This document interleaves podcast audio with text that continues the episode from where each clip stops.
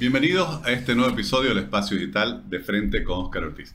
Estamos en septiembre y en Santa Cruz se habla de producción, de economía, de exportaciones, de la Feria Internacional. Y todos esos conceptos tienen relación con algo de lo cual se habla mucho, que es el modelo cruceño de desarrollo. Aquí tenemos un libro que se publicó ya hace dos años, el modelo de desarrollo cruceño, factores y valores que explican su éxito, y que es coautoría del licenciado Gary Rodríguez, el licenciado Pablo Mendieta, Carlos Hugo, el licenciado Carlos Hugo Barberí y el doctor Oscar Soruco. Estamos con quien impulsó este trabajo, el licenciado Gary Rodríguez, gerente general del IPSE, quien viene trabajando en este centro de estudio, que yo digo es una de las pocas instituciones con tanta continuidad en el área del seguimiento económico en Bolivia. Así que Gary, muchísimas gracias, un honor tenerte en este espacio digital. Al contrario, Oscar, muchísimas gracias por la invitación y por poderme dirigir a la audiencia de este prestigioso programa. Gracias. Gary, este libro generó mucho debate, mucha discusión. Quisiera, antes que entremos en el contenido, que nos pudieras comentar cómo fue que surgió esta iniciativa y qué es lo que se buscaba y cuál ha sido el resultado después de dos años. Bueno, el resultado maravilloso, empezaré por ahí. Este libro se lanzó el 21 de septiembre, eh, lo presentamos en el Museo de Historia Regional. Eh, Paula Peña eh, nos hizo el honor de estar en la contratapa, es un resumen maravilloso de lo que es el libro. Lo coeditamos con la Sociedad de Estudios Geográficos e Históricos de Santa Cruz, la emblemática institución que lanzó el memorándum de 1904. ¿Y por qué digo que empiezo eh, hablando del resultado? Porque a la fecha, en dos años, justamente con hoy día, eh, tenemos 841 eh, mil descargas del libro. He hecho algunas averiguaciones a nivel nacional y muchos han coincidido que es el libro que más se ha descargado, probablemente porque es gratuito. En el pasado, cuando no había internet, los libros se vendían y ahora que hay la facilidad de comprar en línea, también se pueden descargar. O sea, la virtud de este libro es de que eh, se puede obtenerlo gratis a través del sitio web del IPSE. La motivación tenía que ver con eh, críticas que se estaban haciendo a la región. Hay que decir que fue una inspiración en algún momento que recibí, eh, yo digo, de Dios, porque no pudimos haberlo hecho de otra forma en un tiempo tan corto. Estamos hablando que empezamos a hacer el libro a finales de julio, el 31 de julio nos estábamos reuniendo para perfilarlo y teníamos que ingresarlo a la imprenta eh, la primera semana de septiembre, o sea que prácticamente lo hemos hecho en cinco semanas. Y ahí conté con el apoyo de profesionales que saben de lo que hablan, eh, prácticamente hacía una recopilación de todos los documentos que estaban eh, escritos durante vamos a decir, muchos años, décadas, incluso en algunos, algunos casos.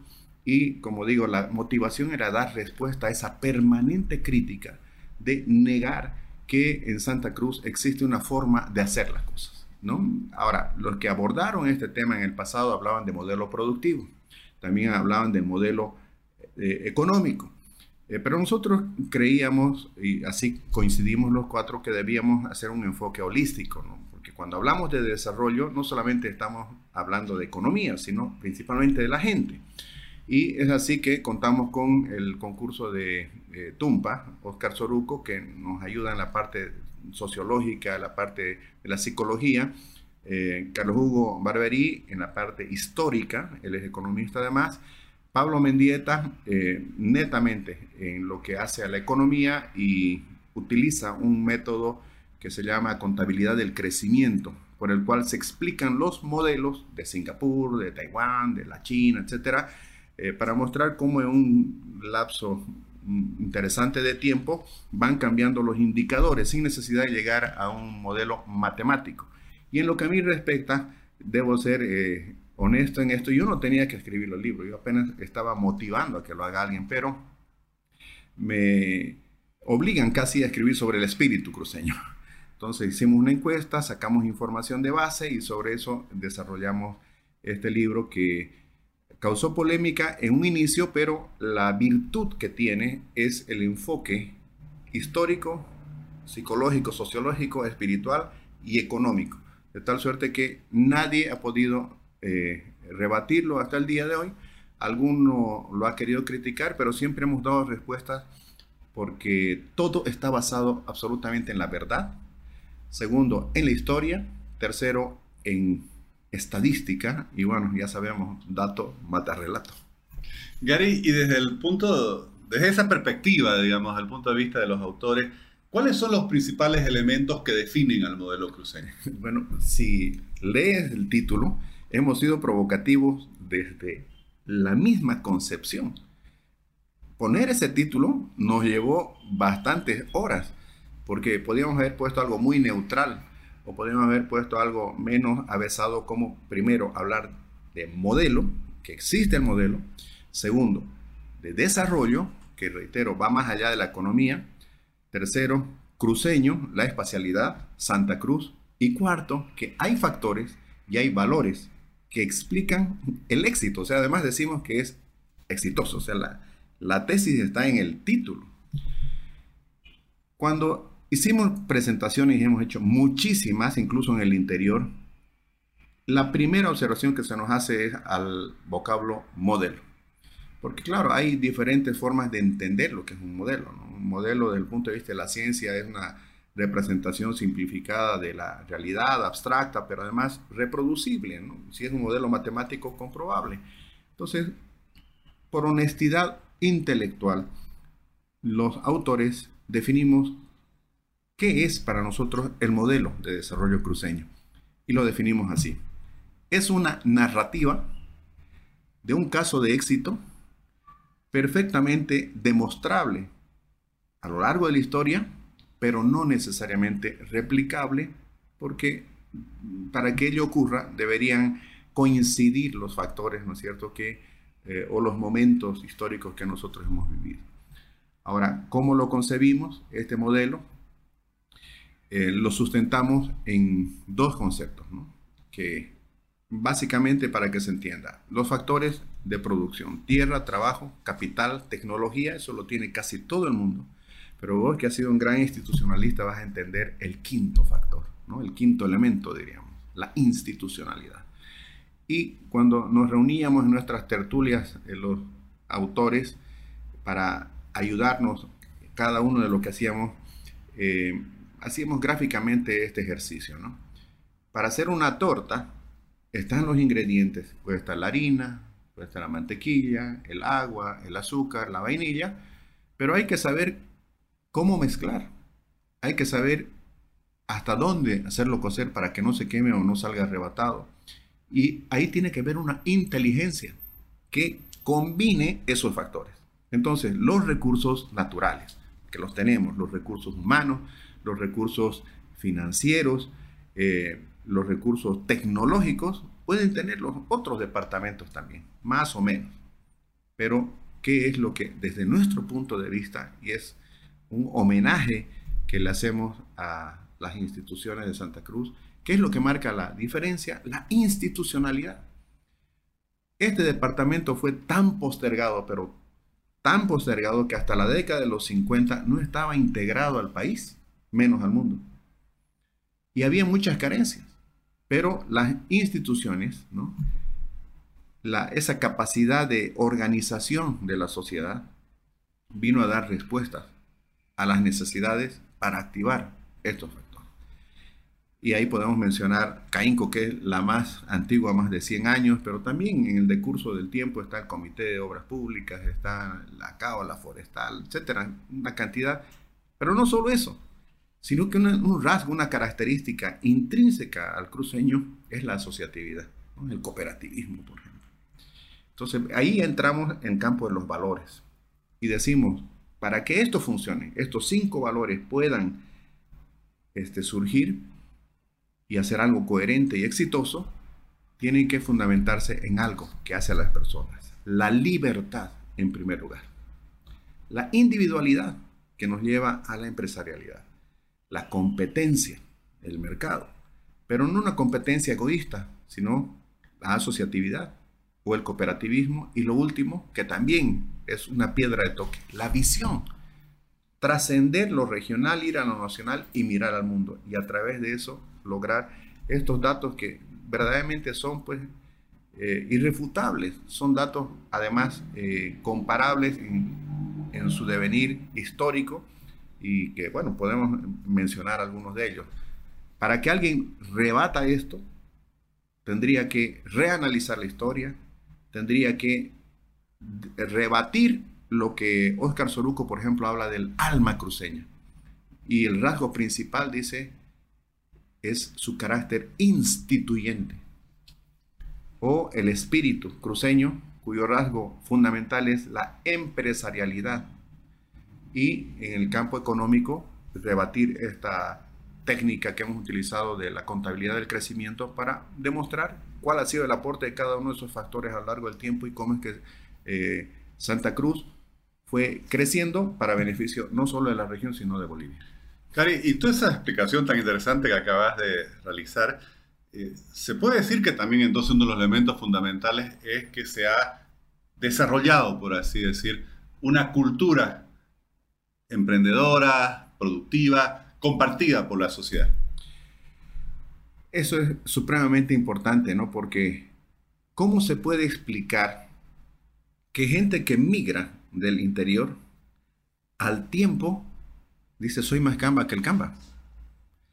Que defiende eh, nuestra forma de ver y hacer las cosas. Ah, olvidaba de decir que desde los años 50, cuando se hace la carretera Cochabamba y nos conectamos con esa carretera a Cochabamba y a través de ese departamento a otros del país, por una parte, y con los ferrocarriles al Brasil y a la Argentina, nos conectamos prácticamente al mundo. Esto era un reclamo que venía desde 1904 el memorándum de 1904 le decía exactamente eso a los legisladores, que Santa Cruz no pedía sino una vinculación e incluso hablaba de salir al mar por el oriente, por la hidrovía Paraguay-Paraná. Entonces, esta vinculación con el país viene acompañada de la marcha hacia el oriente en 1954 en el primer gobierno de eh, Víctor Paz Extensor. ¿Sobre la base de qué? De una recomendación que hizo la comisión eh, presidida por Melvin Bohan, que terminó siendo el plan Bohan propuesto al gobierno en 1942. 12 años después viene un, un, presidente y decide efectivamente mirar a Santa Cruz porque la economía minera se estaba cayendo en el país. O sea, no olvides que estamos en, la posguerra. ¿Y por qué Melvin Bohan dijo hay que mirar al oriente? Porque ahí había petróleo, por una parte, y habían tierras para producir alimentos. Y es así como viene el ingenio azucarero Guavirá y luego vienen este, las rutas de penetración y la colonización promovida por el Estado. ¿no? O sea, hay una migración inducida. Pero cuando se ve lo que es Santa Cruz, precarísimo, no, había ahí no habían losetas, pues, ¿no? La primera loseta se puso en 1966 con las regalías. Todo era a desmontar y era con machete y con asadón. Tenemos una película sobre eso. En el año 2010 hicimos las historias de migrantes bolivianos exitosos en la agricultura cruceña. Entonces, esta migración que fue al principio inducida desde el Estado, después se tornó una migración espontánea. Hay que recordar y hacer homenaje esa cantidad de gente que vino desde Japón. Los japoneses nos enseñaron a hacer bastante en la producción de pollo, en la producción de huevos, en el cultivo del arroz. Luego vienen los menonitas, luego vienen los rusos, vienen finalmente en los últimos tiempos ya los brasileros y los argentinos, y de todos aprendemos. Pero además ellos vienen y no con capitales especulativos, vienen y se asientan y se enamoran de esta tierra. ¿no? Hay relatos verdaderamente apasionantes de gente extranjera que ha venido acá y cuando ha vuelto allá, dice que quedó más o menos como eh, enamorado de Santa Cruz y han tenido que volver y, se han afincado acá. Bueno, lo mismo pasa con los migrantes del interior, con una diferencia. Dice Carlos Hugo Barberí como historiador, nadie va a un lugar sin tener la esperanza de mejorar.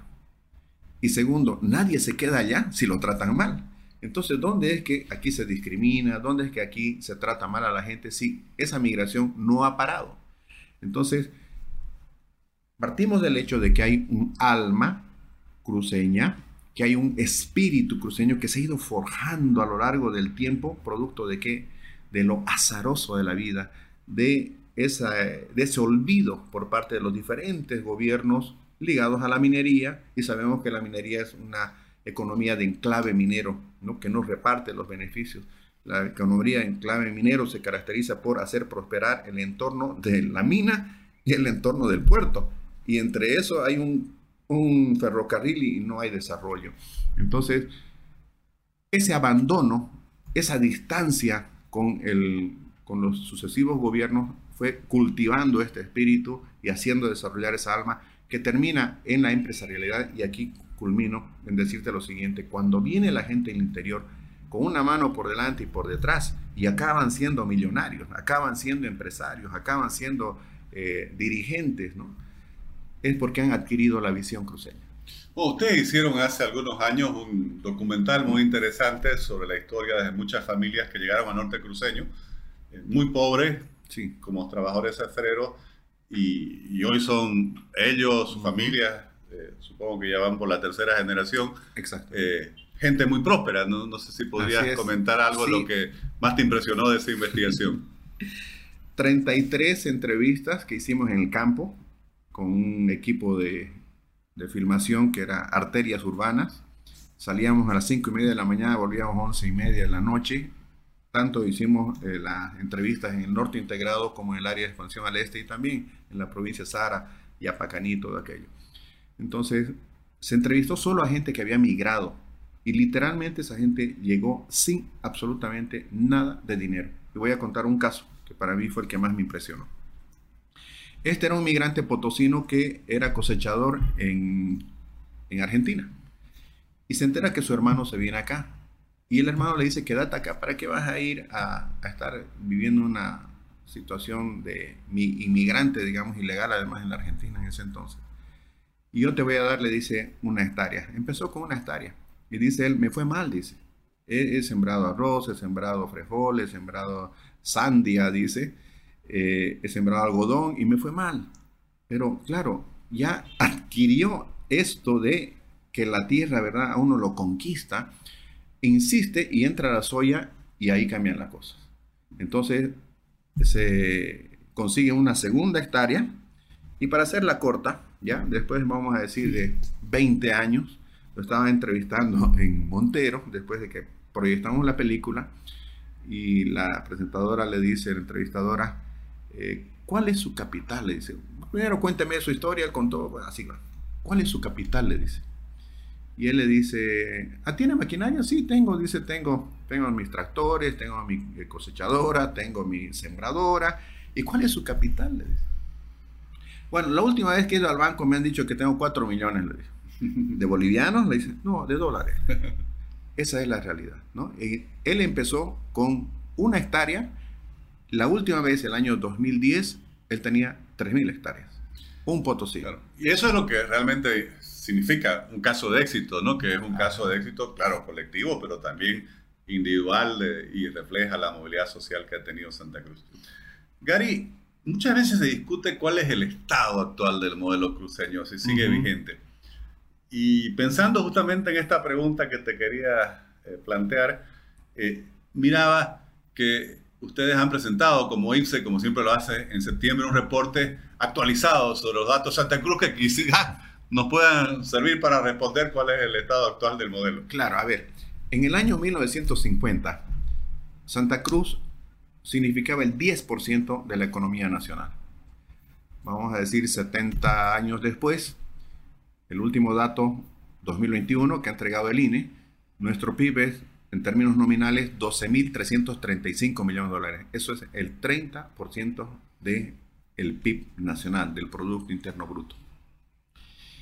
En los años 50, la población en Santa Cruz no llegaba a un cuarto de millón de personas y en la capital, Santa Cruz de la Sierra, eran 44 mil personas. Por eso Carlos Hugo Barberí dice, ¿cómo pasamos de una aldea prácticamente inhóspita, dice, a ser una metrópoli, a ser una ciudad cosmopolita, Santa Cruz de la Sierra, y el departamento de menos de un cuarto millón de personas, hoy día, según proyecciones del INE, 3.6 millones de personas para significar de ser el 9%, el 30%. ¿Eso qué quiere decir? Que la economía creció, pero también creció la población. Entonces, hoy día tenemos, pensémoslo bien, un mercado interno regional de 3.6 millones de bocas, para empezar. Ahora, Santa Cruz ha progresado principalmente a partir de la agropecuaria. Es cierto que hubo un momento donde el petróleo significó ingresos, esas regalías se invirtieron y se invirtieron bien, cierto? Así como nuestras cooperativas en el pasado dieron la solución a la falta de energía eléctrica, agua potable y em, telecomunicación, Cotas, Cresa, Aguapac, pues el Comité eh, Pro Santa Cruz y luego otras instituciones se preocuparon de Cordecruz. Jugó un rol importante en la, finales de la década de los 70 en la, en la planificación indicativa de invertir esas regalías, de invertir esos recursos para tener hoy día la eh, economía con la que contamos. Pero decía, esa economía que era prácticamente incipiente en los años 50, hoy día es tan fuerte, tan poderosa que no exageramos al decir que somos el bastión, el baluarte de la economía nacional. Pero además, la locomotora. ¿Y qué hace una locomotora? Jala los vagones. En este caso, Santa Cruz jala el crecimiento de Bolivia. Desde el año 2011, la tasa de crecimiento del PIB de Santa Cruz supera a la tasa de crecimiento de la economía nacional. Eso hace decir de que si a Santa Cruz le va bien, le va a ir mejor a Bolivia, ¿no es cierto? Pero también funciona al revés. Si le va mal a Santa Cruz, le va a ir peor a Bolivia. ¿Qué pasó en el año 2020? La economía nacional cayó 8,7% por la pandemia. Santa Cruz cayó 4,1%, cayó menos. ¿A dónde nos lleva eso? A la resiliencia de la economía. ¿Qué pasó en el 2021? Por un efecto de rebote, Bolivia crece 6,1%, pero 6,1 es menos que 8,7. Ese tamaño de economía del 2021 todavía era menor que la del 2019. Santa Cruz crece 5,7%, o sea, menos que Bolivia, pero con ese 5,7 ya estamos por encima de lo que teníamos en el 2019. ¿Qué no dejó de crecer a lo largo de este tiempo?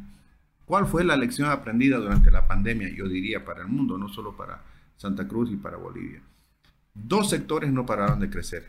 El que estaba referido a la salud y a la alimentación por la sencilla razón que tiene que ver con la vida. Entonces, el sector agropecuario, el sector agroindustrial, el sector industrial en Santa Cruz significa el 35% del PIB regional, pero el 50% es sector terciario. O sea, si, para que entienda la población, si la agricultura, la ganadería es el sector primario y la agroindustria y la industria manufacturera es el sector transformador de esos recursos básicos, el sector terciario, que tiene que ver con banca, con telecomunicaciones, con energía, con servicios básicos, transporte, almacenamiento, gastronomía, etcétera, gira en derredor de esta base que es muy sólida y nos hace una economía diversificada. Siempre que me preguntan cuál va a ser el futuro de Santa Cruz, claro, yo quisiera decirle que vamos a ser la supereconomía del conocimiento, etcétera, pero en realidad Santa Cruz está llamada a ser un granero en Bolivia y probablemente en Sudamérica. Y eso ¿Por qué? Porque el mundo necesita alimentos. Perdón, algunos estudios dicen que en Santa Cruz, en Bolivia, pero en Santa Cruz particular, seguramente algo de Beni también, quedan uno de los pocos espacios en el mundo en el cual todavía se puede crecer en superficie destinada a la producción de alimentos. ¿Es así? Me creería si te digo que en 10 años el Beni va a ser mayor productor de granos que Santa Cruz. Hay un estudio maravilloso del año 2018, no hecho por privados, lo hizo la ABT. ¿Y qué descubrió? Que en el Beni hay 9 millones de hectáreas con vocación agropecuaria, agroproductiva. De esas 9 millones de hectáreas, 4 millones, 4.1 millones para ser más exactos, son barbecho, es monte. No hay que tumbar un árbol para plantar eh, soya u otros cereales, como gracias a Dios, después de tanto insistir, ya se está haciendo. Se está produciendo soya en el Beni, se está produciendo soya. El otro día vi que le estaban criticando ferozmente a La Paz, porque La Paz estaba produciendo soya, pero lógico, si en el norte hay pues influencia amazónica. Y qué bueno que sea así, porque ahí ya van a saber lo que es tener cupos de exportación y lo que es no tener biotecnología, digamos, ¿no? Aunque ya le están metiendo nomás con los eventos biotecnológicos no autorizados. Entonces, Santa Cruz tiene la capacidad de expansión tanto en lo que respecta a eh, área de siembra, pero también con el uso de la ciencia y la tecnología, la biotecnología, para aumentar su rendimiento. Oscar, si si se hubiera hecho caso a nuestra institución y otras instituciones que desde hace cuántos años venimos diciendo que la biotecnología es necesaria, el año pasado en vez de vender 2.230 millones de dólares en soya, un producto, 2.230 millones, eso es inimaginable. Yo cuando entré a trabajar al IPSE, las exportaciones eran 53 millones en total. Eso es lo que exportaba Santa Cruz en no tradicionales. Ahora en no tradicionales estamos exportando casi 3 mil millones de dólares, de los cuales un solo producto, obviamente sus derivados, torta, harina, lecitinas, aceites, de la soya 2.230 millones. Si hubiéramos tenido biotecnología y con las buenas prácticas agrícolas que se practican ya ahora, agricultura de precisión, el año pasado habíamos tenido mil millones de dólares adicionales de ingresos. Gary, para terminar, quisiera hacerte una pregunta. Dijiste algo, bueno, uno no, puede saber exactamente el futuro, ¿no? Pero una persona eh, y una institución, eh, tanto tu persona eh, como el mismo, el mismo IPSE, con toda la trayectoria, la continuidad institucional que tiene, ¿cuáles primero son los desafíos que ustedes ven en la actualidad para el modelo de desarrollo cruceño y, qué proyecciones pueden ver ustedes si se pueden afrontar exitosamente esos desafíos? Bueno, lo hemos hablado entre los autores y el gran desafío de, de Santa Cruz es la sostenibilidad del modelo. Y bueno, como IPSE incluso hemos incorporado dentro de nuestro estatuto este triple concepto de la viabilidad económica, la sostenibilidad ambiental y la responsabilidad social. ¿no? Entonces, eh, el modelo existe, las instituciones están, no hay que perder eh, lo que conseguimos en esta trayectoria de décadas hay que profundizarlo, pero hay que sustentarlo con tres elementos. Uno, la, competitividad, hay que mejorar la productividad, hay que mejorar la competitividad sistémica. Dos, hay que eh, velar por eh, métodos más eficientes de producción, eso es sostenibilidad, no podemos comprometer el desarrollo futuro con el desarrollo presente. Y tres, hay que educar a la gente. ¿no? Entonces, decía hace un momento, claro que quisiéramos tener una economía eh, mucho más diversificada y eh, ligada al conocimiento. Eh, todo lo que es el tema de software, por ejemplo, o el, campo de servicios. Ese es un tema que no está desarrollado en, en Santa Cruz y tenemos un gran futuro allá. Voy a resumir así como vemos nosotros el futuro de Santa Cruz a años vista. El sector agropecuario agroindustrial va a seguir lo suyo. No hemos despertado nada. Hemos exportado el año pasado casi 190 millones de dólares en carne, pero podríamos haber exportado 500 millones de dólares. Habían cupos. No estamos exportando pollo, no estamos exportando cerdo, no estamos exportando pescado. O sea, hay mucho por hacer en el campo agropecuario. La genética, la alta genética. O sea, hemos tenido campeones mundiales nosotros de eh, ganado bovino ¿Y por qué? Porque hemos entrado en ese campo de investigación. Entonces, eso va a seguir desarrollándose y en buena hora. El mundo necesita alimentos. La, FAO dijo en el año 2009 que de esos 7 mil millones de habitantes que éramos y que seremos 9 mil 100 millones en el 2050, para que no haya hambruna, para que no haya inestabilidad social, dijo, la producción de alimentos tiene que crecer un 70%. ¿Y dónde está el futuro? En este triángulo. Brasil, Paraguay, eh, Argentina en el cono sur. Ahora, en el otro campo está la nueva minería, la minería de las tierras raras, bueno, hierro ni qué decir. Está, ojalá, la petroquímica si es que hacemos eh, exploración. Nunca hemos eh, renunciado a, eso, digamos, que hay, pero hay que descubrirlo. Y lo tercero es el campo de los servicios. Santa Cruz tiene una posición envidiable, puede ser un punto de contacto, es el distribuidor de carga, el hub de Virubiru, por ejemplo, nos puede cambiar la vida. Eh, el mejor uso de la hidrovía Paraguay-Paraná, para eso hay que hacer obras de dragado, tanto en territorio nacional como al frente, en el caso del Brasil, con la toma de agua y algunos recodos en la salida por Paraguay. Esa hidrovía tiene que convertirse en un eje de integración, en un, eh, un rol articulador entre los cinco países en el campo del turismo podemos hacer maravillas. Santa Cruz puede llegar a convertirse en un centro de conversiones a nivel internacional, en un centro financiero a nivel internacional. Las opciones de turismo que tenemos van desde la diversión, el ocio, hasta el turismo de negocios. ¿eh? La educación es otro campo. O sea, tenemos más de 20 universidades acá y por mucho tiempo hemos tenido también estudiantes del extranjero. Ahora, hay una iniciativa para convertir verdaderamente a Santa Cruz, estoy hablando de la nueva Santa Cruz, en un eje, de, perdón, en un centro, en un foco em, que atraiga inversión y que genere mucho movimiento en el campo de los servicios, en el campo de las finanzas, en el campo de la educación, en el campo de la investigación, en el campo de la logística y el transporte. Entonces, ya hoy día el 50% de nuestro PIB es sector servicios. Creemos que hacia futuro eso se va a todavía mejorar, pero obviamente para eso dependemos de las políticas nacionales. ¿no? Eh, nos rasgamos las vestiduras porque nos hacen un bypass en el corredor interoceánico entre, desde Chile hasta Brasil, pasando por Argentina y Paraguay. Y la gran pregunta es ¿por qué? Porque lamentablemente estamos dando malas señales, no estamos garantizando el libre tránsito y eso por supuesto que afecta a Santa Cruz, pero yo creo que por el bien de Bolivia, a, corto plazo las cosas tienen que cambiar. La situación de la economía en el momento actual no es la mejor. Eh, dólar de por medio, la solución, agroexportación, exportación sector forestal maderero a corto plazo. Y eso va a dar el día de, mañana lugar a que retornemos a una estabilidad que teníamos antes, una normalidad, pero siempre con Santa Cruz como eh, un actor principal.